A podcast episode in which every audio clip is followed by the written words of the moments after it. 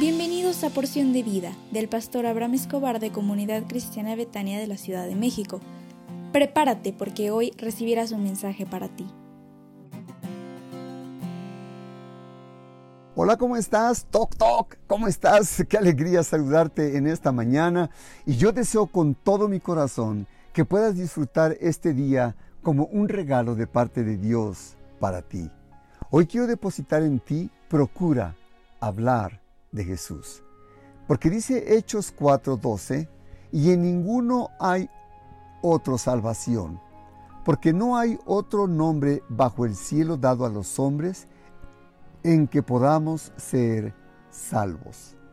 El autor de la salvación es Jesús, y Él es coronado de gloria y honor a causa de su sufrimiento y muerte por ti y por mí. Cuando los discípulos les intimidaron para que no hablasen más de Jesús, ellos, dice en Hechos 4, 19 al 20, dice que Pedro y Juan respondieron diciéndoles, juzgad si es justo delante de Dios obedecer a vosotros antes que a Dios, porque no podemos dejar de decir lo que hemos visto y oído. Después de la primera ola de persecución en la iglesia primitiva, los discípulos de Jesús se esparcieron por muchos países. Fueran donde fueran, le hablaban a la gente de Jesús. De alguna manera es natural hablar a las personas de cosas que significan mucho para nosotros, acontecimientos especiales que han ocurrido, nuevas personas que hemos conocido. Por eso debe ser natural que hablemos de Jesús a los que nos rodean y que contemos lo que ha hecho por nosotros en nosotros. En mi época existía una cultura que los padres les enseñaban de Dios a los hijos. Hoy día los padres hablan poco de Jesús con sus hijos y por esta razón veo algunos padres acercarse al Señor, pero otros no. Veo con frecuencia que adultos por la razón que quieran faltan mucho a su iglesia. Asisten de vez en vez y ese comportamiento sin querer les dicen a los hijos que asistir a la iglesia no es importante.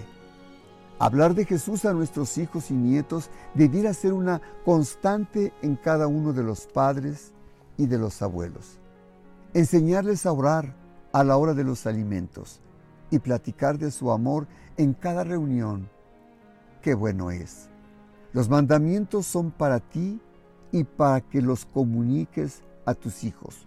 Porque dice Deuteronomio 4:40, guarda sus estatutos y sus mandamientos, los cuales yo te mando hoy, para que te vaya bien a ti y a tus hijos después de ti, y prolongues tus días sobre la tierra que Jehová tu Dios te da para siempre.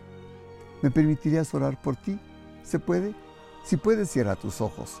Padre, te suplico por la persona que escucha este audio, para que sea capaz de hablar del Señor Jesús, especialmente con los de su familia, en el nombre de Cristo Jesús. Amén. Hoy es miércoles y me dará mucho gusto que te conectes con nosotros a las 20:30 horas por nuestra página de Facebook Comunidad Cristiana Betania CDMX. Te esperamos con mucho cariño. Dios te bendiga y sonríe a la persona que está al lado tuyo y dile hola. Qué gusto saludarte.